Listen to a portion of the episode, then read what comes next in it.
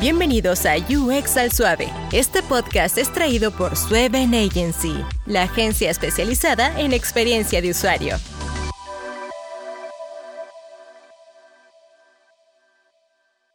Bienvenidos a UX al Suave, un espacio donde hablamos sobre diseño de interacción en español y sin presiones. Hoy tenemos el gusto de tener a Daniel Mordecki, consultor de usabilidad y autor del libro Pensar Primero.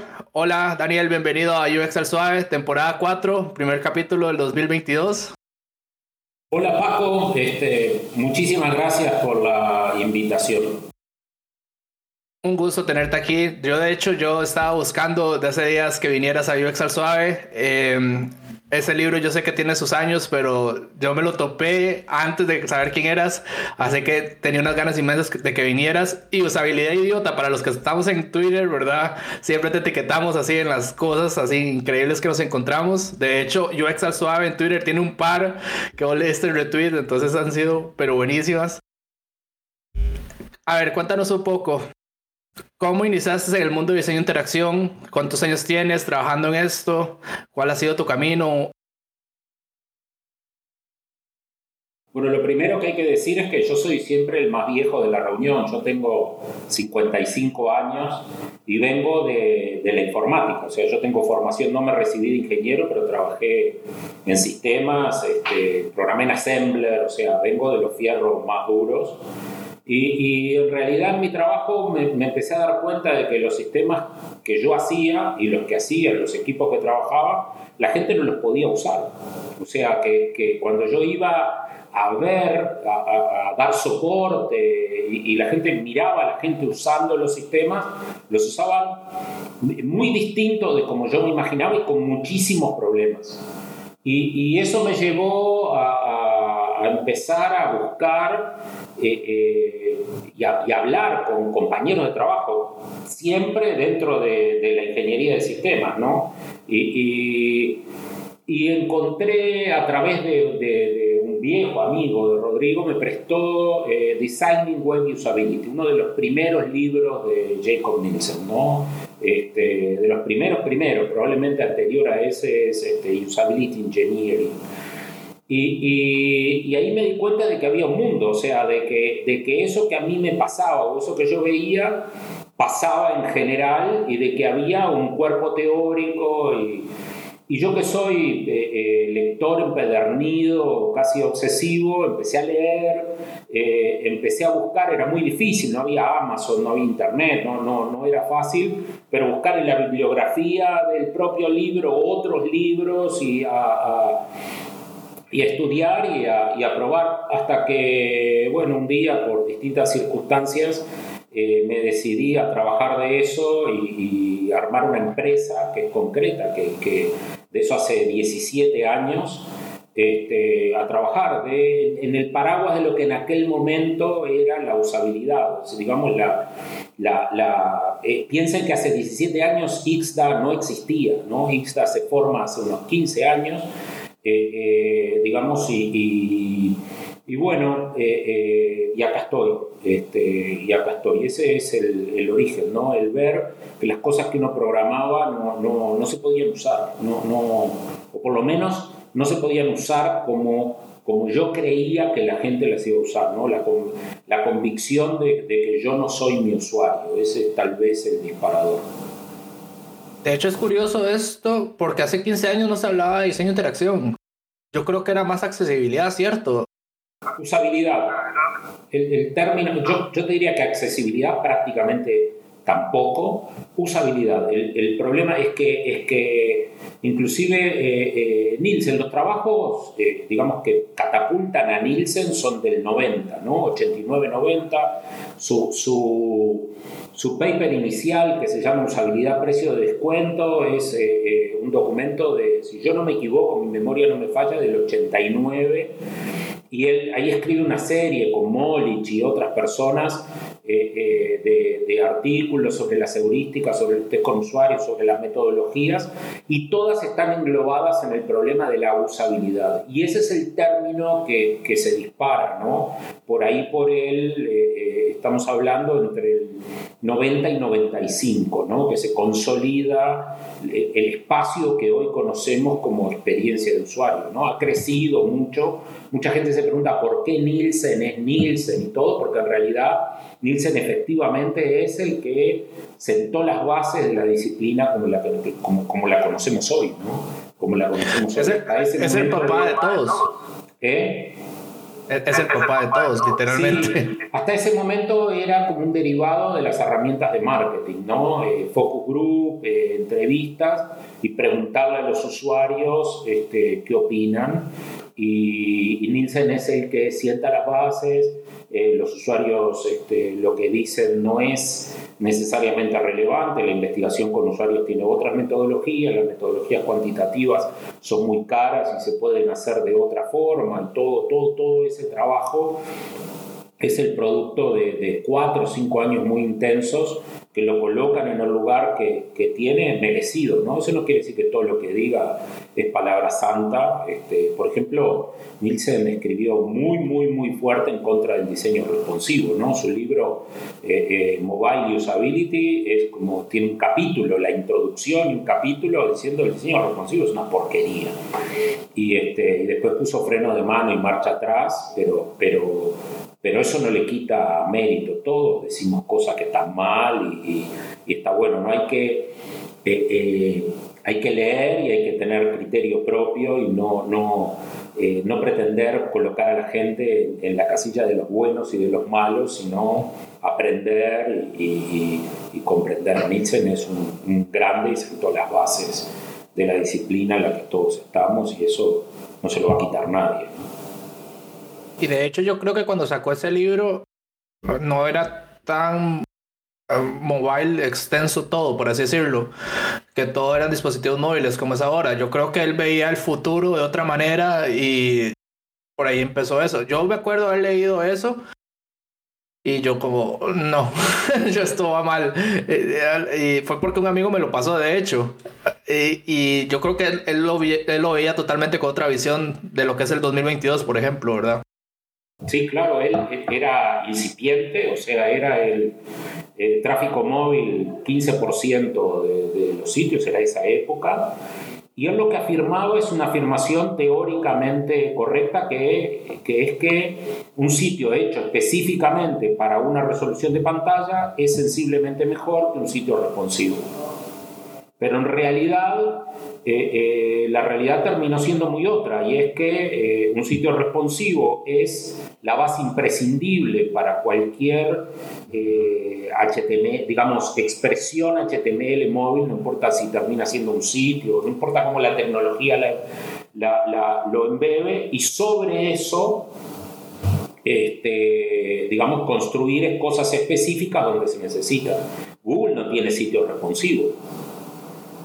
Google tiene un sitio para cada resolución, pero les sale la plata por las orejas, ¿no? O sea, las empresas con las que nosotros trabajamos, los estados, nuestros clientes, las organizaciones con las que nosotros trabajamos, no tienen dinero para hacer un sitio para el Motorola J42, un sitio para el Samsung Galaxy S24, no tienen. Eh, y la solución responsiva es una solución muy sólida y muy elegante que funciona de 1 a 10, entre 7 y 8 en todas las resoluciones. La afirmación de Nielsen de que si querés 10 tenés que hacerlo específico es verdadera, pero eso no quita o no desmerece el valor de la solución responsiva. Y eso lo escribieron 5 años después en, el Norman Nielsen Group y este, errores cometemos todos. Este, eh, eh, digamos, cuando, cuando uno endiosa a alguien y piensa que todo lo que dice está bien, eh, en general se va a llevar algún cocorrón. todos decimos cosas, sobre todo cuando pronosticamos el futuro, decimos qué va a pasar, este, es muy raro que, que acertemos. lo más seguro es no pronosticar. de hecho, diseño el futuro. Este, sí, decir, no, porque en el futuro, yo qué sé, los celulares no están en ninguna película de ciencia ficción. Nadie se imaginaba un dispositivo como el celular, ¿no? Y este, no hay en la Guerra de las Galaxias, no hay en, Star Trek, no habla este, Asimov, nadie se imagina el teléfono transformado en celular. Eh, eh, Y eso no le quita mérito ni a Simón, ni a la Guerra de las Galaxias, ni, a nadie, ni, a ningún previsor. Hay que entender que, la previsión del futuro y las decisiones de la gente son, tienen aciertos y errores y cada uno tiene que juzgar. Eso este, está bueno. Ahora, hablemos un poco de cómo fue para vos pasar de esta parte de diseñar sistemas, bueno, de crear sistemas a pasar a diseño. ¿Vos crees que es muy difícil esta transición? Digamos, en la época que vos lo hiciste, yo pienso que era más difícil todavía, ¿verdad? Porque no había, el Internet no estaba tan expandido como está ahora y encontrar contenido de, de diseño de interacción, lo que le llamamos ahora, es más fácil eh, hoy. Entonces, para vos es muy difícil esa transición, fue muy difícil o ya se te hizo natural, digamos, decir, mira, ya veo por qué esto no funciona, ¿verdad? Era una locura, era eh, eh, eh, una quijotada, no sé. yo puse, un, armé una empresa, ¿no verdad? unos amigos, muy, muy amigos, tienen que ser muy, muy amigos, les hice la propuesta y, y, me dijeron, ¿sabes qué, Daniel? No, no nosotros te damos la oficina y tu sueldo durante dos años, haz lo que puedas. Y hay que ser muy amigo para eso, ¿no? Y, y, nada, yo eh, eh, el primer año, o sea, me queda claro, un año entero, ¿sabes? Vendí de usabilidad, lo sé de memoria, es muy fácil recordarlo, vendí cero, o sea, era una locura. Eh, básicamente nadie sabía lo, lo que nadie sabía lo que era y por lo tanto nadie lo compraba. O sea, eh, eh, yo tenía una idea profundamente equivocada, profundamente equivocada, que era que yo sabía que había mercados maduros y, y, que, y que en los mercados maduros, en Estados Unidos, en Europa, se contrataba usabilidad. Y dije, bueno, si en Uruguay, en Argentina, no sé, nadie vende esto, y yo lo vendo y es necesario y es valioso, la gente lo va a comprar. Pero eso no es así. O sea, si nadie lo compra, a nadie le interesa porque competitivamente no es relevante, porque no está en ninguna guía. O sea, tú te bajas eh, las recomendaciones para hacer una buena compra y entonces dice, bueno, evalúe tal cosa, vea los precios, haga una planilla así. No había un renglón que, que diga evalúe la usabilidad. Entonces, en realidad, cuando vos le contabas el proyecto a la gente, la gente te decía que era bárbaro, te decía, ah, esto es nivel europeo, uh, qué fantástico que te hayas decidido, qué bueno tener en Uruguay alguien que haga esto, pero nadie te compraba nada. Porque en realidad no le veían el valor, porque para que le vean el valor tiene que haber mercado. Entonces lo que tú estás haciendo es construyendo el mercado. Y construir el mercado para una persona sola es una tarea que no existe, no, no, es casi imposible. Y entonces, este, nada, programaba, hacía consultoría de seguridad, yo que sé, vivía de, de, vender cosas que yo sabía hacer, pero no de vender ni usabilidad ni nada que se le pareciera. Eso llegó eh, eh, digamos, muchísimo tiempo después. Inclusive hay un hecho muy importante que es el nacimiento en Uruguay de la Agencia de Gobierno Electrónico. O sea, Uruguay hace unos 15 o 16 años eh, crea la Agencia de Gobierno Electrónico. Y la Agencia de Gobierno Electrónico que tiene una visión de transformación digital, empieza a contratar servicios de usabilidad para los trámites del Estado y para los sitios del Estado, y ahí nosotros empezamos a trabajar con ellos, ¿no? Y, pero en realidad, capaz que sin ese hecho este, hubiéramos terminado cerrando, o sea, sí, sí, fue terriblemente duro. Eh, la gente me miraba y me decía, yo no entiendo cómo te fuiste de IBM este, a trabajar en esto, ¿no? O sea, como, una cosa, una locura trabajar, tener un puesto en, una multinacional y ir a sufrir a ver si le vendes usabilidad eh, a una empresa, yo qué sé. Y, la verdad es que uno lo mira ahora, yo qué sé, pero, pero fue muy duro, muy, muy duro en aquel momento. De hecho, yo creo que también lo increíble es venderse un servicio de usabilidad a software tan viejo también. Eh, no me quiero imaginar cómo era diseñar para eso, aunque sea en wireframes, digamos, por así decirlo, o mejorar la usabilidad de algo tan viejo. Es, me, me parece increíble, la verdad. Sí, eh, eh, preguntás, Paco, específicamente por, por la industria del software, por el desarrollo de aplicaciones. Sí, correcto. O sea, en esa época no existía eh, como lo conocemos ahora. No, pero, pero en Uruguay siguen siendo autodidactas. yo creo que autodidacta no es, no es, la expresión, porque uno puede ser autodidacta y ser muy bueno. siguen en un nivel de madurez muy bajo por lo menos el, grueso. Eso no quiere decir que no haya empresas excelentes y, cosas que se hacen muy bien, pero yo creo que uno de los problemas de nuestra región, de la industria del software, eh, eh, en el sentido más amplio, ¿no? O sea, Internet, medios, eh, medios digitales, empresas digitales, es que el apartado experiencia de usuario tiene un nivel de madurez bajísimo, sobre todo porque los jefes no diseñadores no tienen la capacidad y la formación necesaria para manejar a sus equipos de diseño y a sus empresas de diseño y a sus contratos de diseño. O sea, me explico, me refiero con un jefe no diseñador al jefe de la organización, ¿no? decir, bueno, ¿quién es el presidente, el gerente general, el CEO, el dueño, el que ustedes quieran? no, naturalmente en el 90 y pico por ciento de los casos no es diseñador ni tiene conocimiento de, diseño de experiencia de usuario ni de diseño de la interacción, ni es necesario que lo tenga, ¿no es verdad? Eh, pero tiene que tener algunos conocimientos básicos para gerenciar y para contratar diseño. Porque si no entiende la diferencia entre el jamón y la mortadela, siempre va a consumir mortadela. No importa, o sea, tú no tenés que saber fabricar jamón, ni fabricar mortadela, ni explicar cómo se hace uno. Pero tenés que entender la diferencia. Tú cuando vas al supermercado y pedís jamón, si te da mortadela te das cuenta. No importa cuánto sabes de la fabricación. Este problema es igual. Nosotros tenemos jefes que en las reuniones dicen, yo en realidad de esto no sé mucho, más bien no sé nada, pero a mí me parece que, bueno, si no sabes nada, lo que deberías es empezar por saber algo. Algo mínimo que te habilite a opinar más allá de lo que te gusta y de lo que no te gusta, que no es muy relevante. Lo que a ti te gusta y lo que a ti no te gusta no es para nada relevante. Con el gerente financiero no trabaja así. El gerente no le dice al gerente financiero, ay, a mí me gusta mucho el icono de los bitcoins, así que vamos a invertir, en bitcoins. Además, a mí lo más me parece un genio, así que si lo que él compre, vos comprar mi empresa. No, no trabajan así. Y al gerente de desarrollo no le dice, ay, yo no sé nada de software, pero, ay, a mí me gustan mucho los, los lenguajes de programación con Y, así que eh, eh, usa Python que, que, tiene Y. Además, como lo usa Google, debe ser buenísimo. No dicen cosas de esas.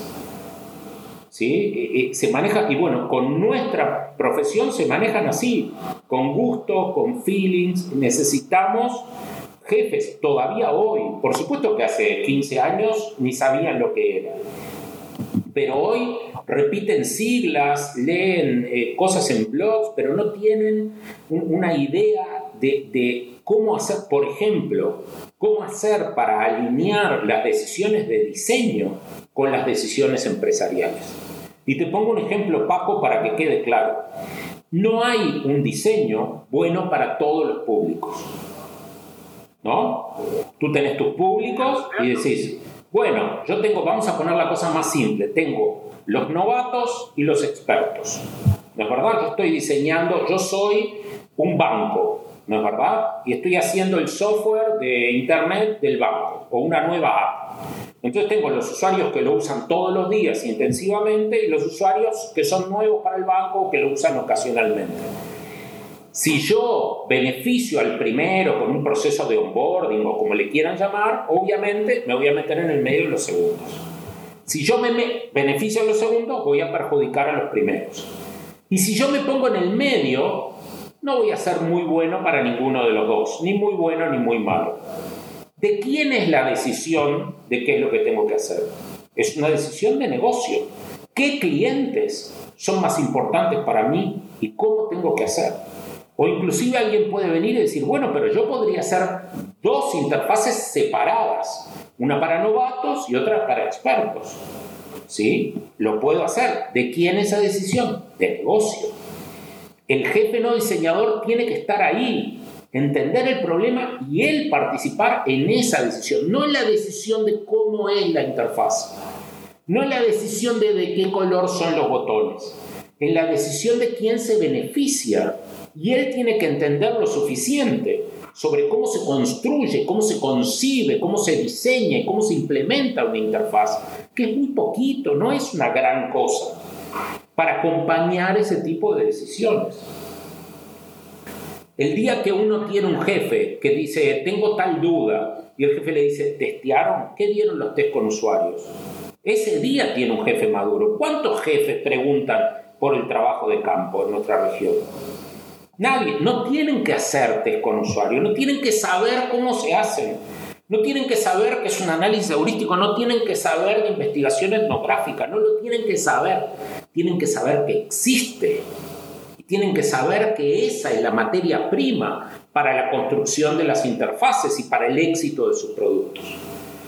Entonces, eh, la pregunta que disparó este razonamiento es, eh, eh, ¿fue difícil? Sí, fue muy, muy difícil, pero sigue siendo muy, muy difícil.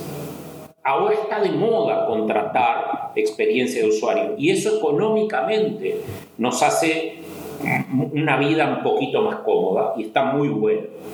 Pero desde el punto de vista del trabajo, seguimos lidiando con los mismos, eh, a mí me gusta, a mí no me gusta, mi hijo es eh, ingeniero de sistemas y sabe esto, eh, yo vi tal sitio de no sé quién que me parece fantástico, yo uso tal cosa, a mí me resulta bueno, estoy pensando en un consultor con el que chocamos una vez que tenía un, muro de texto así, una pantalla, no importa de quién, y dijo, ah, a mí me gusta mucho leer los textos.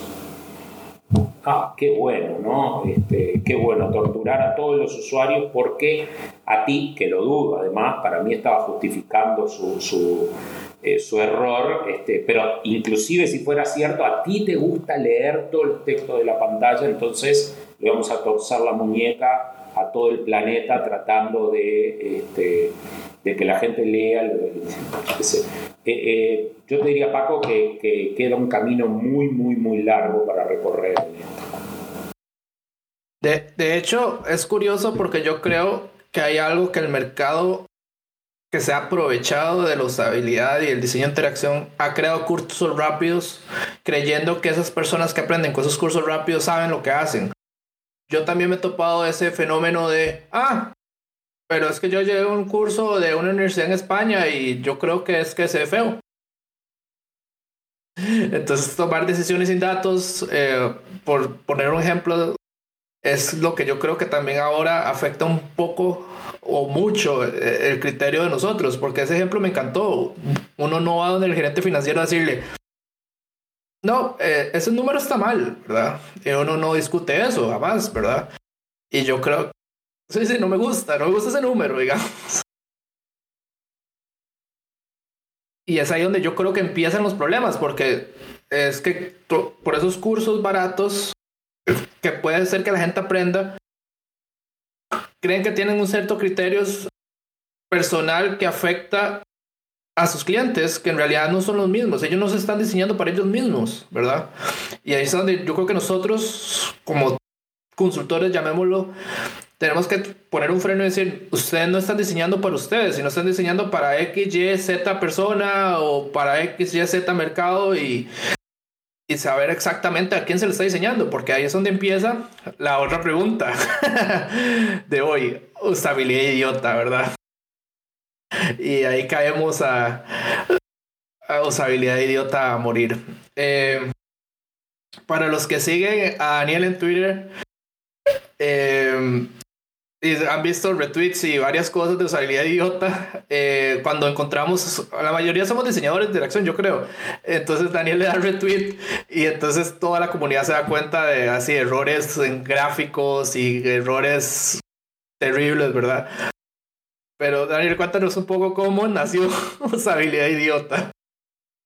No sé, porque algún día se me ocurrió ponerle un hashtag para, para poder después buscarlos Y, la, idea de usabilidad idiota es resaltar eh, eh, problemas muy, muy relevantes sin, eh, en general, si tú miras, sin poner en ridículo a nadie, ¿no? Este, eh, eh, a mí, eh, yo en general, si tú miras, muchas veces me mandan cosas o me mandan, no, no, públicamente, sino me mandan un mail o un mensaje, me dicen, ah, mira esto, y yo lo recorto de forma de que, de que no se vea de dónde es, ¿no? O sea, porque el objetivo es, no es discutir sobre las personas, sino discutir sobre los diseños. Todos hacemos cosas terribles, ¿no? Todos hacemos cosas terribles. Eh, aunque algunos eh, hacen cosas eh, terribles con más frecuencia y, yo creo que el principal problema es que no tienen ni la menor idea de que hicieron cosas terribles, no les da vergüenza. Al final del camino, el problema central es la, es la, no sé si el problema central, pero un pilar es la vergüenza. El día que a ti te empieza a dar vergüenza que los usuarios tengan los problemas que tienen, las cosas empiezan a cambiar. Y bueno, se me ocurrió hacerlo y, funcionó, ¿no? Este, es un poquito agresivo, las cosas agresivas en, en las redes tienden a... y, la gente me empezó a mandar, mira esto, mira esto otro, eh, eh, fíjate lo demás acá, y yo a, retuitear y, y, a buscar cosas, ¿no? Esa es otra, es otra ¿no? sé, yo tengo la característica de que estoy siempre, no importa lo que esté haciendo, siempre estoy mirando eh, eh, cómo están hechos. O sea, me invitan a una fiesta y, yo miro el menú, este, cómo pusieron las copas, cómo están los platos, eh, digamos, si hay carteles, cómo es el cartel del baño. Este, yo sé que es un poquito obsesivo y fuera de lugar, por eso no les recomiendo, pero bueno, si, si sale, y, siempre, lo hacía desde siempre, sacaba fotos, ¿no? Una foto, pic, pic, después que tuve celular con, con fotos, una foto, y bueno, y empecé a agarrar esas cosas y, y a publicarlas. Y, este, y tuvo, tuvo cierto, este, cierto impacto, ¿no? Como diciendo, bueno, llega un punto, o sea, hay cosas, hay diseño y en el diseño hay eh, eh, concesiones, porque en general eh, no todo lo que no está como uno creería que debería ser, tiene como causa que está mal. A veces el diseñador tuvo que elegir y todo, pero hay una barrera por debajo de la cual las cosas ya son idiotas, ¿no? O sea, este, cuando alguien, eh, el otro día me, pasaron una que me encantó de, un servicio norteamericano, no me acuerdo de qué era, que alguien le decía para dar de baja la cuenta del padre que había fallecido y le contestaban que tenía que venir el titular. Entonces, eh, eh, cuando tú quieres que un muerto haga un trámite, eh, ya, ya no es un problema, una decisión, ya es usabilidad idiota. O cuando escribís tu nombre y te dice que es inválido, o, cosas por el estilo, ¿no? Que ya, este, o cuando abren un, combo y se ve todo blanco, este, yo qué sé, esas cosas este, exceden. Y bueno, para, para entretenernos, este, y, digamos, y, estoy pensando en una cuenta en inglés eh, de Twitter que se llama, este, ah, tendría que buscarlo, no, voy a hacerlo perder tiempo ahora, pero también este, usabilidad tonta y publica este, y le dan puntaje, hacer tal cosa y pone 10 puntos, hacer tal otra 15 puntos, entretenerse un poco yo soy fan, yo soy fan, digamos, yo soy fan, yo soy fan, digamos. Mi, mi favorito es el del ascensor, es que tienen que buscarlo. Es un ascensor con, con que hay que apretar las letras y los números. Uy, eso es una. Eso es un, aquí eso es un monstruo. aquí eso es un monstruo, digamos. Eh, eh, hay un edificio. Eh, hay un edificio. esos ascensores en donde vos pedís antes y te dicen qué ascensor viajar y, no tienen panel, se ahorraron el panel adentro del ascensor. Entonces, en realidad la gente te dice, bueno, pero ahorra, todos los que estudiamos ingeniería, no sé Paco de, dónde venís tú, pero yo vengo de la ingeniería, el problema clásico que es el de la optimización de los ascensores. Y todo. Sí, sí, está bárbaro. El problema es cuando te equivocas y te entras en un ascensor que no es, o sea, es imposible, o sea, es, es, un, es una angustia de es increíble, o sea, viola todas las reglas, todas las reglas. Entonces, cuando las cosas salen bien, eh, eh, es fantástico. Pero cuando salen a penitas, a penitas mal, es una catástrofe. Tú te quedas en una torre de 50 pisos eh, encerrado en un ascensor que no sabes a dónde va, te bajás en un lugar que no sabes qué es. Es, fantástico, es, es, alucinante. Y eso supuestamente es el producto del gran diseño y lo venden como los ascensores inteligentes. Es, excelente. los porteros y los botones de los porteros automáticos también son una fuente inagotable. Las puertas, este, eh, tengo una, una, colección de fotos de puertas este, muy, muy buena, con carteles y con flechas. No entre acá, este, es, es fantástico. Sí, sí, el mundo de la usabilidad idiota es casi inagotable. Yo, yo voy a hacer un anuncio aquí, no es para que sigan mi UX al suave, ¿verdad? En Twitter, pero si quieren lo pueden seguir. Yo le retuiteé desde la cuenta de UX al suave a Daniel 1 que decía la puerta era jale, tire y deslice. Que decía, tenía un rótulo de visa y los fueron cambiando y la puerta seguía igual. Nadie sabía cómo usar la puerta. Esa es una joya del internet. Esa es una joya del internet. Pero bueno, eso es lo que pasa, digamos. Eh, usabilidad idiota, de hecho, yo cuando me preguntan algo, digamos, de usabilidad, de mala usabilidad, yo agarro cualquier ejemplo de usabilidad idiota. De hecho, a, un amigo me preguntó algo sobre usabilidad y yo le enseñé el de los. Hay un teléfono, la imagen de un teléfono que está como en Inglaterra y que tiene uno, dos y tres y que dice marque uno para bomberos, dame dos para, para fuego, digamos, para los bomberos y eh, marque 999 para la policía, pero no tiene 9 el teléfono. Pero no tiene, pero no tiene 9. Eso es una joya, eso es una joya, digamos. Es fantástico. no, no, hay cosas eh, eh, increíbles. Hay, hay, hay hay cosas increíbles. Y, y, hay algunas que no se pueden reflejar, ¿no? Cuando quedas en, en loop, en un sitio que te dice, usted precisa llenar este formulario para hacer este otro, y para hacer este otro precisa este, y, quedas ahí. esas cosas son muy difíciles de, de, reflejar, generan unos niveles de frustración terribles, ¿no? Terribles, que es que en realidad eh, tú tenés dos, o sea, eh, dos problemas. El, primero es que eh, en una interfaz el, error forma parte del mainstream, o sea, la gente se va a equivocar, inclusive al escribir su nombre, su edad, su, su eh, eh, cosas, se, va a equivocar y, recuperarte de los errores es tan importante como, como el camino principal, ¿no? Es decir, bueno, hay un camino principal, ese camino principal incluye el, problema de la recuperación de, errores. Y el otro es la diversidad, la diversidad, o sea, eh, en general, las cosas, eh, muchas interfaces que, cometen errores de usabilidad idiota están pensadas para eh, adultos entre 25 y 50 años eh, con alfabetización digital alta, con un dispositivo de alta calidad y buena conexión a Internet. ¿no? Eso es una minoría, ¿sí? Inclusive quienes integran ese grupo muchas veces eh, por cuestiones circunstanciales, como estar en la calle, en un lugar donde hace mucho ruido, etc. Eh, o porque este, se fracturaron un brazo o por, o por lo que sea, ni siquiera integran ese grupo. O sea, no solo es éticamente un delito, o sea, no solo es una cosa terrible eh, eh, de segregación, o sea, una cosa, sino que además eh, no es un buen patrón de diseño. Y entonces, cuando te salís unos milímetros del camino principal de diseño, del flujo de interacción de la interfaz, las cosas empiezan a fallar de forma estrepitosa, ¿no? De forma estrepitosa. Y, y, y, y detrás de eso y detrás de eso, y vinculado a lo que hablábamos antes, en general hay un jefe que no sabe distinguir el jamón de la mortadela. E, es, es, una frase, yo sé que es una frase muy vulgar, muy simple, pero es eso. O sea, ¿cuándo no sabes distinguir el jamón? Bueno, cuando vos mirás y dices, ah, me gusta, ah, qué bárbaro, ah, qué bueno, sí, pero no se te ocurre preguntar cómo son los mensajes de error. Ni siquiera para verlos. ¿Sí?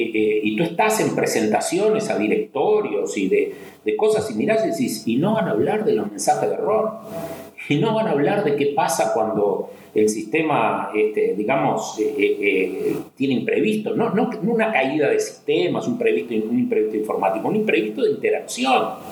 ¿Sí? que la persona no tiene documento de identidad, tiene pasaporte, que no se llama eh, Daniel Mordecki, que tiene un nombre en hebreo que se escribe de, derecha a izquierda. O sea, ¿qué pasa en ese caso? Eh, eh, porque si tú sumas lo, todo lo que pasa en ese caso, en realidad tenés a la mayoría de la población, a la mayoría de tus usuarios. Y, bueno, este, sin entrar en los problemas de género, de sexo, de nacionalidad, eh, nada, ¿quién es tu padre? ¿Quién es tu madre? Tengo dos madres, ¿y, qué hago en ese caso? ¿Cómo sigo? ¿no?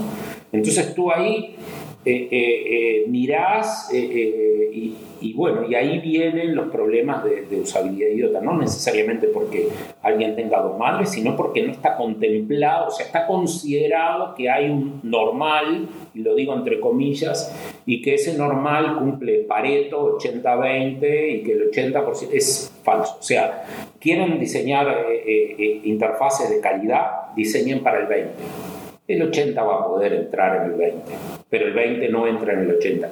Y en realidad en interfaces, en el uso extensivo, no es cierto el 80-20. ¿Por qué? Porque la gente siempre comete errores. De hecho es curioso porque eh, la temporada pasada vino Roberto Remedios, eh, él es una persona muy enfocada en accesibilidad y nos decía a nosotros aquí en UX al Suave que un diseñador no se da cuenta qué tan importante es la usabilidad hasta que tiene un problema. Entonces, la gente deja pensar en eso, deja pensar que hay una persona con problemas visuales, deja pensar que hay una persona con problemas auditivos, deja pensar que hay, una, hay personas con problemas motrices. Entonces, de hecho, el ejemplo de Roberto fue muy claro. Ustedes tienen que diseñar interacciones de que no solo puedan darle con un clic, puedan darle clic con un lápiz. Porque ustedes no saben que la persona perdió un dedo, perdió varios dedos de la mano, un accidente necesariamente. Y entonces nosotros diseñamos sin pensar ese montón de cosas, ¿verdad? Y hasta que vienen los problemas, volvemos a caer en eso de, que tenemos que ser accesibles para todos y que es una realidad. Es más, y tenés razón, es más fácil diseñar para ese porcentaje que no que, que, no necesita ese tipo de cosas, pero al final del día tenés un montón de gente que estás por fuera de tu sistema. Entonces, ¿verdad? Eh, Paco, es, es, es, tan así, eh, eh, digamos, pero en, general yo te diría que la inclusión es un problema bastante más amplio que la accesibilidad, que ya es un problema relevante, ¿no? Hay gente que no sabe su dirección. Hay gente que no tiene dirección. Que no tiene dirección. No viven en un lugar. Viven y, y, son tan ciudadanos del mundo como, como cualquier otro. Y no necesariamente no viven porque viven en la calle. Yo que sé, hay este, eh, niños, hijos de padres separados, que viven una semana con el padre, una semana con la madre. ¿Cuál es la dirección de su casa? Y no necesariamente tiene que ser, o sea, entonces tú entras a mirar y, y, el, el, problema de la inclusión no es solo un problema ético, es, es un problema de diseño central que tiene que ver con que eh, eh, la interacción autoasistida, o sea, en, el diálogo, eh, cuando tú miras, en general tú puedes pensar el, flujo como un diálogo, ¿no? De la pantalla con la persona. Cuando la pantalla tú la reemplazas por, humano, por, un humano, el, el humano maneja una cantidad de detalles dinámicamente. ¿Sí? La interfaz probablemente no tenga sentido que los maneje todos pero tiene que estar concebida para manejar un, gran grupo de circunstancias, inclusive con un bypass a decir, hable con un humano. Decir, bueno, si no es esto, esto, esto, hable con un humano. Y tú tenés grandes empresas y grandes organizaciones que esconden el teléfono, que esconden el mail. Mándenle un mail a Google. Mándenle un mail a Google. Busquen el mail, busquen el mail de soporte de Facebook Mándenle un mail a Facebook, ¿sí? al metaverso. Escríbanles, hola, sí, mi cuenta tiene este problema. A ver si consiguen que les conteste un ser humano. Entonces la gente está trancada, trancada en una cantidad de problemas que surgen del diseño poco profesional. Cualquier profesional de diseño sabe estas cosas que yo estoy diciendo. El que no sabe estas cosas que yo estoy diciendo es el jefe de ese profesional. Es el jefe de ese profesional. No, no es un problema en nuestra capacitación. Lo que pasa es que en la medida en que nosotros no consigamos tener jefes profesionales exigentes, que sepan distinguir lo bueno de lo malo, nosotros no vamos a poder trabajar a pleno, porque en realidad es mucho más barato diseñar para un flujo lineal que siempre sale bien que diseñar para manejar las circunstancias y los errores y la inclusión y la accesibilidad, que a la larga lo segundo es lo rentable. Lo primero es dan vueltas en una interfaz a la que modifican y modifican y le cambian los colores y le cambian esto y le agregan funcionalidad y no hace nada bien. Pero como no hace nada bien, le agregan cosas. Mentalidad del, del siglo XX, ¿no es verdad? los features, las características, porque en el mundo físico agregar una característica tiene costo. Entonces, si tú tenés un auto ¿sí? que tiene cuatro salidas de aire, uno con ocho salidas de aire es más caro y es mejor. Pero eso en el mundo virtual no es así. En el mundo virtual el problema central de la interacción es que no hay una persona humana para asistirte y manejar tus, eh, eh, tus dudas y tus complejidades. No sé si el problema central pero es uno de los problemas. O sea, tú venís en un flujo tomando decisiones y, todas esas decisiones las tomás a, sola firma y sin que nadie te diga también están mal. Y la interfaz tiene que expresar si vos venís bien, si venís mal, y cuando venís mal decirte, explicarte que viene mal, explicarte por qué venís mal y darte un camino para solucionar. Inclusive si ese camino es hablar con un ser humano. Y bueno, un jefe tiene que saber eso. ¿sí? Y tiene que saber que invertir en eso a mediano y largo plazo es infinitamente más rentable que hacer el mismo, la misma interfaz 10 veces mal o 10 veces mediocre. ¿Sí? Que trabajar 3 años hacer una interfaz de calidad 9 es mucho más rentable que durante, 10, durante 3 años hacer 5 interfaces, las 5 de calidad 6. Pero eso hay que aprenderlo, tenemos que enseñárselo a nuestros jefes. Y mientras no se lo enseñemos, nosotros vamos a seguir, eh, digamos, teniendo un nivel de exigencia 6. Y el nivel de exigencia 6, ¿no? De 6 en 10, produce calidad 6, a lo sumo 7, pero nunca produce 9. De hecho, yo estaba en la semana eh, de internacional de diseño de una universidad acá en Costa Rica, el Tecnológico de Costa Rica, invitaron a una diseñadora de interacción que espero esté próximamente en UX Suave. Eh, su nombre era Sofía. Y ella diseñaba para la municipalidad de Jalisco, para la alcaldía de Jalisco. Y mira este problema que interesante. El problema más grande de ella no era el presupuesto, no era recurso humano, no lo era. Era la poca analfabetización de su pueblo. ¿Cómo creas un sistema digital para una persona que es analfabeta, que no sabe leer. Entonces, eh, e, al alcalde se le ocurre la idea de crear un sistema con pantallitas muy bonitas, ¿verdad? Para que ellos declaren sus impuestos. Eh, fue, el ejemplo de ella, de hecho. Y entonces, ¿cómo haces un sistema para que una persona que no lea pueda llenar esa información, ¿verdad? Sin, sin tener una persona eh, a cargo. Entonces, el, sistema que ella hizo fue mediante iconografía y colores que su pueblo conocía. Pero al final necesitaron de una persona para llenar la información personal.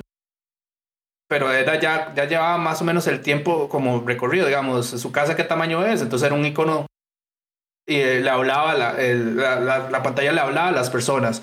Eh, señora, su casa es de tal tamaño, si no, apriete rojo, si cree que sí, apriete verde, si no. Y entonces así fue como lo crearon. Y es muy interesante, de hecho.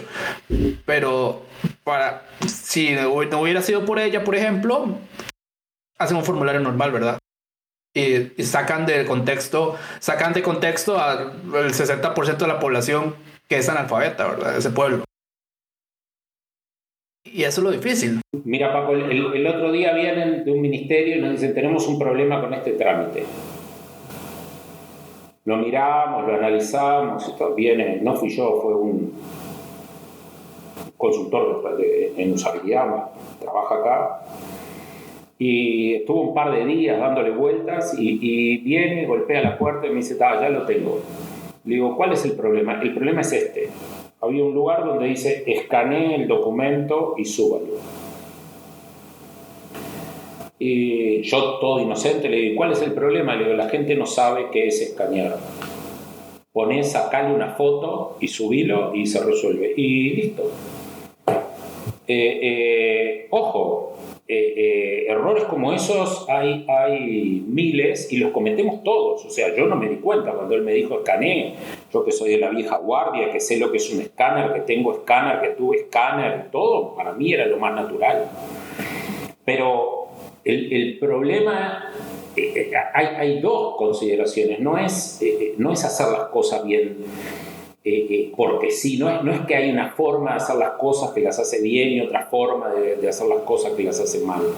El, problema parte de desde dónde, de, del lugar desde donde se posiciona el diseñador.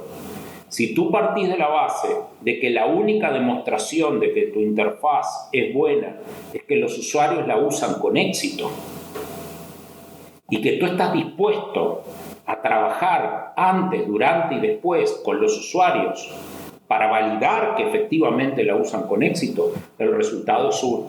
Entonces cuando tú tienes un problema lo detectas. Si tú estás sentado en un escritorio determinando qué es lo que te gusta y lo que no te gusta, qué es lo que tú, por más encumbrado que sepas, que seas, y por más que sepas y hayas escrito libros y la gente venga a consultarte, estás sentado en el escritorio diciendo qué bueno y qué malo y no vas a producir interfaces de calidad. Las interfaces de calidad son hijas del trabajo de campo y de la depuración.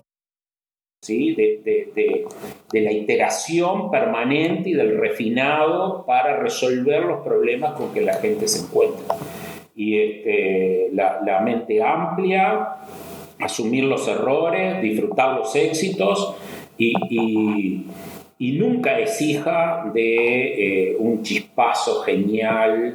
Eh, eh, para mí el peor sufrimiento es cuando viene alguien y te dice, Daniel, no revisas esto y me das dos o tres tips para... No hay dos o tres tips. ¿Sabes cuáles son los dos o tres tips? El primer tip es no tendrías que haber venido después que está terminado. No se los digo, ¿no? Ese es el primer tip. Tendrías que haber venido cuando tenías la hoja en blanco. Ese es el primer tip.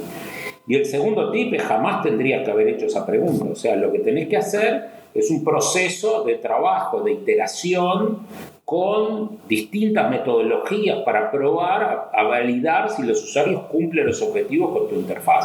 Si leen los artículos del blog, si encuentran los productos, si pueden llenar el carro, si pueden comprar, si pueden sacar el documento de identidad o si pueden intercambiar memes o si pueden conseguir pareja. Eso es lo que tú tenés que ver.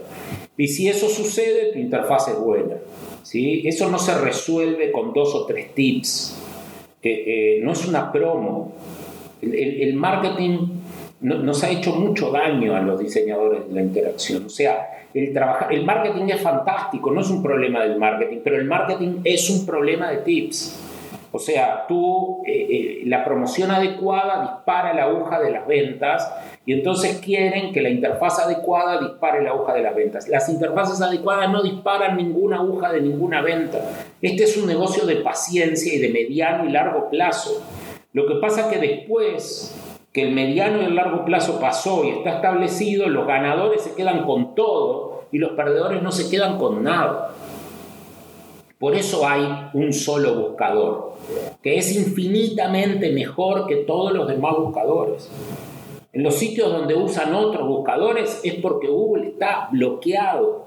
En China, en Rusia, son países donde, eh, eh, digamos, está bloqueado técnicamente. Cuando lo dejan competir no hay nadie que le, que le gane. ¿Sí? Hay un Twitter, no hay 50 Twitters. ¿sí? Cuando nació tuvo problemas, se fundió, casi lo venden, ahora se fue Dorsey, eh, no, el fundador se fue, se consolidó, le llevó una década consolidarse, pero está consolidado, no, o sea, es un proceso lento de depuración, de perfeccionamiento, no de rediseño, de lo cambiamos, lo cambiamos, no, no, no, de depuración, ¿sí? Que pero, al final la diferencia es tan apabullante que el que gana se queda con todo y el que pierde se queda con nada. O sea, no es como los almacenes, que hay una gran cadena de almacenes y al lado hay un pequeño almacén. Acá el pequeño almacén no tiene nada. Entonces, la visión de marketing de la promo, tengo que vender, hago un descuento del 20%, hago publicidad, una promo, este por este, saco, le pongo nuevo, le regalo un 25%, eh, todas esas cosas y las ventas aumentan exclusivamente. En, en el diseño de experiencia de usuario eso no pasa nunca, jamás. Capaz que pasa, pero no es la filosofía. Este es una, digamos, esta es una disciplina de largo aliento. Si el jefe no tiene la paciencia y la meticulosa, o sea, la, la convicción para mantener el trabajo durante un periodo lo suficientemente largo, va a sucumbir. Y bueno, y eso genera la calidad de interfaces que tenemos en América Latina, ¿no? que dista mucho de, en el promedio de estar a la altura de, lo que podría estar en función del cuerpo de diseñadores y de la calidad de diseño que hay en la oferta. ¿no? Yo estoy convencido en que, si bien nos falta mucho de formación, la oferta de diseño en nuestra región es mucho mejor que, eh, eh, digamos, que, que, las interfaces que se exponen. Y eso es producto del mercado, de quien compra. ¿no? Eh, la industria se compone de los que ofrecen y los que compran. Y los que compran no saben comprar, hay, digamos, hay mucha inmadurez en las organizaciones y bueno, terminan torciéndole la muñeca a la gente que, que dice, ¿qué hago? Bueno, si, yo tengo que trabajar, por lo tanto, si querés que la página sea este, rosada con rayitas verdes, y pondré rosado con rayitas verdes. Y, bueno, y así queda rosado con rayitas verdes. Hay honrosísimas excepciones, no, no, no, no es cuestión de, una generalización burda, eh, pero el promedio, en promedio, el nivel de madurez de nuestro mercado es muy pobre, muy, muy pobre, este, y lo vivimos, lo vivimos los usuarios, lo vivimos los profesionales que trabajamos en ese Sí, es, es complicado todavía, sí yo creo que todavía estamos ni cerca de un nivel de madurez mediano, se podría decir, y, y es muy difícil convencer a esta gente, ¿verdad? Todavía, de que eso es, eso es parte de este espacio, ¿verdad? Yo sería feliz de la vida que un gerente de un banco escuche UX al suave, ¿verdad? y escuche todos los diseñadores que han venido acá y sus experiencias para que vean cómo es el proceso realmente de diseñar una buena interfaz. No necesariamente hasta el nivel de super high fidelity, ¿verdad? Sino todo lo que lleva investigación, eh, adquisición de datos, por ejemplo, para llegar a un producto que se pueda llamar exitoso, ¿verdad? Pero eso no representa también que, ah, vas a vender mil dólares más este mes, ¿verdad? Si lanzamos esta pantalla. Entonces, eso es lo, que es un poco complicado, ¿verdad? De, vender de diseño e interacción a veces, ¿verdad? Sí, sí, el, problema es que tú miras, eh, eh, después que se consolida no hay marcha atrás, ¿no? Y, perdiste. Eh, yo intenté hacer mi, contribución y escribí un, un white paper, un documento que se llama eh, ¿Qué tiene que saber un jefe no diseñador de diseño? En realidad se llama ¿Qué tiene que saber de diseño un jefe no diseñador? Y es un intento de tener un material para decirle, mira, tú sos jefe mío, esto es lo que tenés que saber. Tenés que saber que se hace testing, tenés que saber que si no se hace testing tenés que desconfiar, tenés que saber que el diseño es una disciplina de mediano plazo, tenés que saber que rinde económicamente, tenés que saber que hay que acompañar el proceso, tenés que saber... Y, y nada, lo subimos al sitio de Concreta, lo publicamos por, como episodios en nuestra newsletter y, este, y lo pusimos en todos lados con la intención de por lo menos poner la, no sé, la piedra, la primera piedra, ¿no? la piedra angular de un proceso, no sé, porque poner la piedra angular es como muy ostentoso, es como si, bueno, yo, nuestra intención no es este, eh, la fama, sino poner, yo creo que nuestro granito de arena en el camino de profesionalizar las organizaciones, de tener jefes que, que nos traten como tratan a sus gerentes de desarrollo, a sus gerentes de producción, a sus gerentes financieros, a sus gerentes de marketing. El experto es el experto, pero la contraparte sabe qué pedir, sabe cómo pedir, sabe qué exigir y sabe valorar cuando lo que recibe es bueno o es malo. Esas cuatro cosas deberían ser habilidades de un jefe con su equipo de diseño para que dejen de, hablar de los millennials y de yo vi en tal sitio, mi sobrino me dijo, y este, o yo no sé nada, o, yo nunca hice test de usuario, pero sé que, no, amigo, no es así, este, usted está estropeando, se está pegando un tiro en el pie. Esto me recuerda a Lila del año pasado, de, de traer a tu jefe, de la charla que estás en el Lila. Sí, claro, sí, sí, es esa línea es esa línea de razonamiento, esa es la presentación, el paper es este, el, traer a tu jefe es un resumen de, los cinco puntos que tiene el, documento, ¿no? Es rentable, eh, eh, tenés que estar durante el proceso, tenés que saber que es un proceso exigente, hay una cantidad de lineamientos, este, la estética no es... Este, esto no es un problema estético, eh, todas esas cosas que hacen a, lo que tiene que saber un jefe, es, es una campaña para, para, sí, sí, sí, la presentación de, de, este, de ISA a Costa Rica eh, iba precisamente al corazón de eso. Bueno, para ir cerrando, la pregunta que le hacemos a todos los invitados de UX Suave, tu peor error y por qué. Eh, te hago un poco ahí el resumen de todos los errores. Eh, han habido errores de fundamento. Ah, digamos, empecé a diseñar esto sin datos, sin nada, y me di cuenta que no iba para ningún lado. Y, mi cliente dijo: Chao. Eh, hay otros que han sido errores de diseño per se. Digamos, esto es horrible, lo tengo ahí debajo de la cama, fue mi primer proyecto, pero aprendí un montón. O un proyecto y, nadie me lo pagó. Eh, cuando hablamos preparando te dije uno, pero voy a decir uno de diseño. Eh, eh, el, primero es dedicarme a esto, o sea, yo era feliz trabajando en una multinacional, me iba bárbaro, este, a mí me encantan los temas técnicos, de hecho me siguen gustando, este, inclusive por dónde pasan los electrones adentro del procesador, o sea, y, se me daba muy bien, se me sigue dando muy bien, y algún día decidí dedicarme a esto, ya les dije, eh, en el primer año facturé cero, esto es todo muy, muy árido, y con un mercado tan árido sigue siendo, eh, eh, a veces digo, ¿por qué? No? ¿Y por qué no vuelvo? Eh, el otro día leía un artículo que decía que en Europa están pagando por las entrevistas a, informáticos, o sea, te pagan hacen la primera selección y si pagas la primera selección te pagan 500 euros para que vayas a la entrevista, por ir a la entrevista, no porque trabajes, por ir a la entrevista. Y yo miraba y decía, ¿por qué no me dedico a eso? Y yo decía, sí, estoy un poco viejo y todo, pero todavía. Entonces el, primer error, eh, eh, y, un error de diseño, eh, no, sé si es un error, pero me da mucha vergüenza la primera aplicación móvil que hicimos.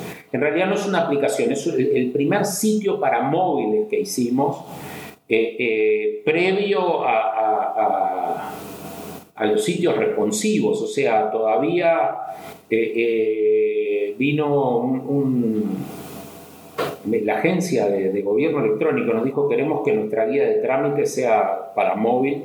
hicimos nada, le pusimos todo lo que se nos ocurrió y nos gustó con la mejor de las intenciones y, y, el tiempo ha ido probando, ahora ya no, pero cada vez que aprendíamos algo después, mirábamos y decíamos, ay, lo hicimos mal en esta aplicación, ay, lo hicimos mal acá. O sea, todo lo que se podía hacer mal, yo creo que lo hicimos mal ahí, con la mejor de las buenas voluntades. Eh, eh, eh, el otro día veía un tuit de Laura, creo que es Laura Escuder, es, es costarricense, ¿no? Y decía, acá está mi... por acá, por acá. Acá está mi primer diseño, tiene una cantidad de errores, pero le guardo mucho cariño. Eh, lo hice para un gringo como freelance y él no le gustó y todo, pero yo lo quiero. Eh, no, eh, yo no, yo pensaba en ese y decía, no, no, yo no, esto no, lo, no quiero ni, que se sepa. Este, sí, sí, sí, el primer diseño de trámites móviles. un menú, todo mal, todo, todo, todo mal. Este, pero bueno, Yo, creo que es muy importante asumir que, yo firmo todos mis correos hace, no sé, como 30 años con una frase que es cometamos nuevos errores, ¿no? que, que equivocarse forma parte de la vida, hay que aprender de los errores e intentar cometerlos una sola vez, eso es como... pero equivocarse, eh, digamos, eh, eh, pensar en que no te vas a equivocar o exigirle a los que viven contigo, trabajan contigo que no se equivoquen, es, generar un ambiente tóxico en el que lo único que se puede hacer es mentir, ¿no? Solo no se equivocan los que mienten, bueno, los que no hacen nada, pero la gente hace, el que hace se equivoca, entonces, este, ahora no está bueno, ¿no? Claro, 15 años después o 10 años después, este, Paco te pregunta y vos decís, bueno, hice tal cosa y lo ves como forma jocosa, pero en realidad este, cuando te das cuenta del error no está bueno, pero forma parte de la vida. De hecho es curioso porque los errores de todos han sido así, vos sabes. Eh, y, es, y es divertido porque uno los vuelve a ver. Los primeros diseños uno dice, uy, yo lo hubiera hecho diferente. y uno no se explica cómo sacó eso al público, ¿verdad? Eh, y yo creo que ese es el, error que la gente más tiene, pero no es un error porque estábamos todos estábamos aprendiendo en ese momento, digamos, cuando hacemos ese tipo de error, ¿verdad? Y, y es súper común. Que lo que pasa, vuelvo, vuelvo a un punto que parece muy ridículo, pero que es sustantivo, que es el problema de la vergüenza. O sea, la pregunta es, si tú le, le haces esa pregunta a gente que le da vergüenza que las cosas estén mal, los errores son de un tipo. Y si, no les da vergüenza, eh, eh, los errores son de otro. O sea, vergüenza tiene, eh, te da vergüenza cuando tenés empatía. Porque en realidad dice, tú diseñas para otros. O sea, el diseño nunca es para uno. Nunca es para uno. El diseño siempre es resolver el problema de otro. Y cuando tu diseño se queda corto, ya sea porque te equivocaste, porque no pudiste, porque no supiste porque no te dio el presupuesto, tú lo que haces es eh, eh, hacer que otro pase un momento mucho peor del que debería haber pasado por tu responsabilidad. Cuando eso te da vergüenza, es porque hay una conexión con ese otro, aunque no lo conozcas, aunque no sepa quién es, aunque la tarea sea la tarea más banal pero hay una conexión en la que tú te sentís involucrado. Entonces los errores tienen este perfil y te dan mucha vergüenza. ¿Sí? Lo puedes contar como anécdota, lo puedes contar hacia atrás porque uno madura y se tiene que hacer fuerte, pero en realidad la esencia es otra. El problema es cuando eh, eh, la gente dice, bueno, en realidad esto es el presupuesto, entonces este está fuera del target y usan una cantidad de siglas en inglés, el journey, el map, el experience y todo, y eso justifica cualquier cosa. Entonces ahí es problemático porque, porque, porque no nos da vergüenza, literalmente. Y, este, y yo no quiero, yo personalmente no quiero trabajar con gente a la que eh, no le da vergüenza hacer pasar mal a los demás. No, no, no, no los quiero en mi equipo, no los quiero, no quiero ser parte de su equipo, no los quiero al lado. O sea, yo quiero al lado gente, nada, que, que tenga empatía y que, y que le guste que, que, las cosas que hacen sean buenas y que, y que cuando no salen bien, que forma parte del menú, que una vez cada tanto no salgan bien, realmente les impacte y les importe. De hecho, que, me gustó, me gustó, me gustó mucho, porque yo cuando veo mis diseños viejos, yo digo, uy, lo hubiera hecho de esta manera, qué madre, y no, no lo, no, o sea, yo trato como de volverlo a corregir, aunque ya no pueda corregirlo, porque yo me acuerdo con quién lo iba a usar, digamos. Y yo esto le pregunto a todos esta pregunta en Excel suave por lo mismo, para que sepan que no somos perfectos. Porque al menos aquí en Costa Rica hubo una época, hace muchos años, espero, que hubimos una camada de diseñadores que nos hicimos en ciertas universidades o en el exterior. Y venía otra cama abajo de nosotros que pensaba que nosotros éramos quién sabe qué, que éramos imposibles de hablar, que éramos imposibles de un montón de cosas y que éramos perfectos. Entonces, a todos les hago la misma pregunta porque así ven eh, los que escuchan UX Suave, según los datos, es gente muy joven o gente que está comenzando en el mundo del diseño. Y así ven que todos cometemos errores. Y nadie es perfecto, ¿verdad? Y eso es lo que llama la atención y, y ellos pueden aprender de nuestros errores también. De nuestros errores también. ¿sí? El, otro día, Paco, hablando en, en, una clase, contestando, no me acuerdo de la pregunta, pero, pero en realidad quería darles un ejemplo y, estábamos hablando de esto mismo y, se me ocurrió este ejemplo que me parece muy bueno y es que en, realidad, desde afuera del diseño hay una visión a veces un poco mecánica que creen que diseñar es como subir una montaña. O sea, tú, tú estás abajo y decís, yo tengo que hacer un diseño, no importa, ¿no? Tenés un problema y hay que hacer un diseño. Eh, eh, subir una montaña es un problema, puede ser infinitamente complejo y tú puedes subir escalando con una escalera, con un helicóptero o como quieras pero tiene una, tiene una virtud y es que tú puedes ver la cima de la montaña y puedes ver sin error y sin ambigüedad cuando llegaste a la cima de la montaña. O sea, es un problema que está completamente definido, por lo menos en cuanto está bien resuelto y cuando está mal resuelto. el equipo sube a la cima de la montaña, dispara un láser para abajo, tú ves la lucecita del láser y decís, resolvimos el problema. Entonces, subir a la montaña puede ser un problema enorme, pero está completamente definido el camino y el destino. Diseñar no es así. Eso es, eso, es ingeniería. ¿sí? Eso se puede poner en un diagrama de Gantt. Eso es eh, eh, procesos puros. Diseñar no es así. Cuando uno se pone a diseñar, uno no ve la cima de la montaña. Ni siquiera es posible saber cuando terminó de diseñar. Si, nosotros ahora hiciéramos una, una nueva iteración, estar, eh, eh, digamos, ¿mejoraríamos o, nos quedaríamos en el mismo lugar? Es, este es el, o sea, diseñar es un proceso iterativo, iterativo en cada instancia de diseño, iterativo en el tiempo, en el tiempo. Entonces, esto que tú preguntas del error, tiene que ver con la madurez de las personas, pero también tiene que ver con la madurez de las organizaciones. Y si no me creen, miren la página de Amazon en 1995.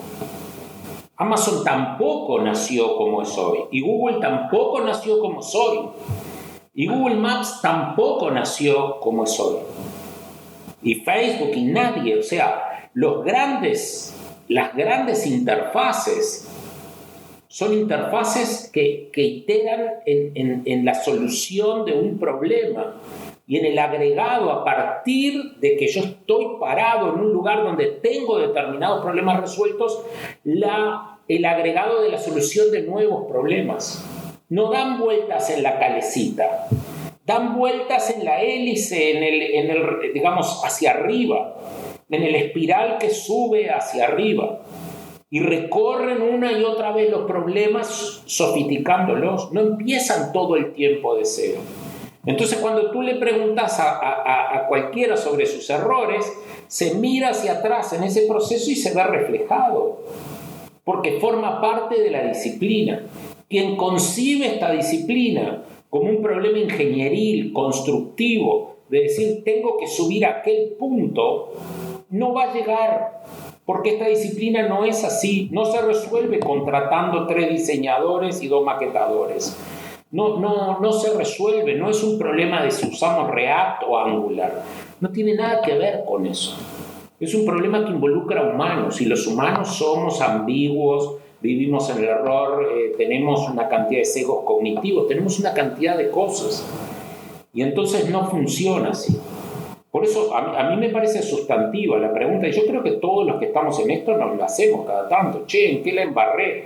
¿En qué la embarré? ¿En qué me equivoqué en, mi vida? Pero ¿en qué me equivoqué en este proyecto? Miro el proyecto hacia atrás y, veo cosas para resolver. Inclusive muchas veces nos toca iterar en el proyecto y resolvemos esas cosas sin que el cliente las pida. Las, las corregimos sin decir nada, nos da vergüencita reconocerlo y entonces las resolvemos. Pero es muy importante, sí, muy importante tu pregunta, me parece sustantiva en, la vida de un profesional que vive en el campo de la experiencia de usuario.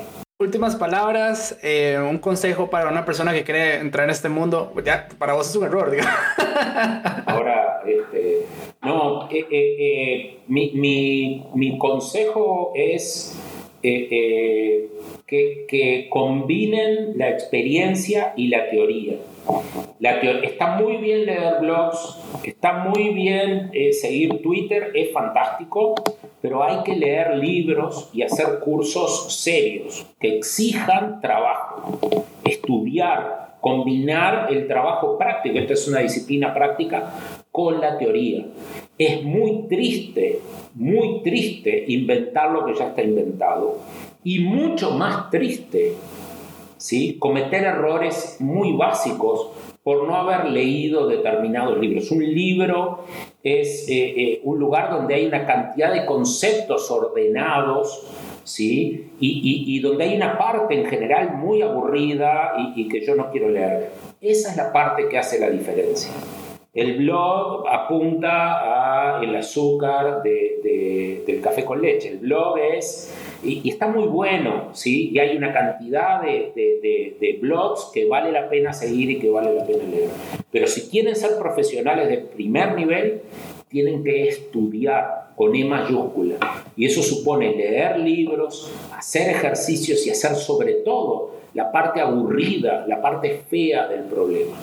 ¿Sí? No se dejen engañar por el ¿sí? de las redes sociales, del ring y ranga, del marketing de este negocio. No se dejen, construyan a la vez que construyen una práctica intensa, una teoría sólida. Eso los va a proyectar al futuro mucho mejor que cualquier otra cosa. Muchísimas gracias por estar aquí hoy. Esta es tu casa desde Costa Rica. Las puertas están abiertas de par en par. Cuando quieras venir, puedes volver. Eh, em, yo creo que hemos aprendido mucho. Eh, dejé un par de preguntas que no tuve tiempo de preguntar, pero yo creo que fue aún mejor ese, ese, ese usabilidad idiota. Se volvió un tema increíblemente bueno. Y en serio, de todo corazón, muchísimas gracias por haber estado en New Suave. Bien, gracias a ti Paco por la invitación. Me quedé con ganas de ir a Costa Rica. Este, cuando, cuando me enteré que era en Costa Rica, estábamos en Medellín y me enteré que Lisa era en Costa Rica, dije, wow, después nos arrasó todo la pandemia, fue todo un, nada. Eh, eh, pero, pero tengo pendiente, por lo tanto, ir a Costa Rica, que sé que es este, preciosa Uruguay y Costa Rica tienen como además una, una vinculación por la población, por, las características socioculturales, políticas, etcétera, etcétera. Nos gustaría, por lo menos a mí, no tener ejército, me encantaría, les envidio el, el, punto. Y, este, y nada, yo estoy a la orden, eh, siempre que, que precisen algo, me timbran, saben dónde encontrarme, ahí me van a tener. Muchísimas gracias. Esto fue UX al Suave. Nos pueden seguir en Twitter, Instagram y Facebook como UX al Suave. Esta es la temporada número 4. Vamos a estar subiendo un capítulo cada jueves. Hasta luego.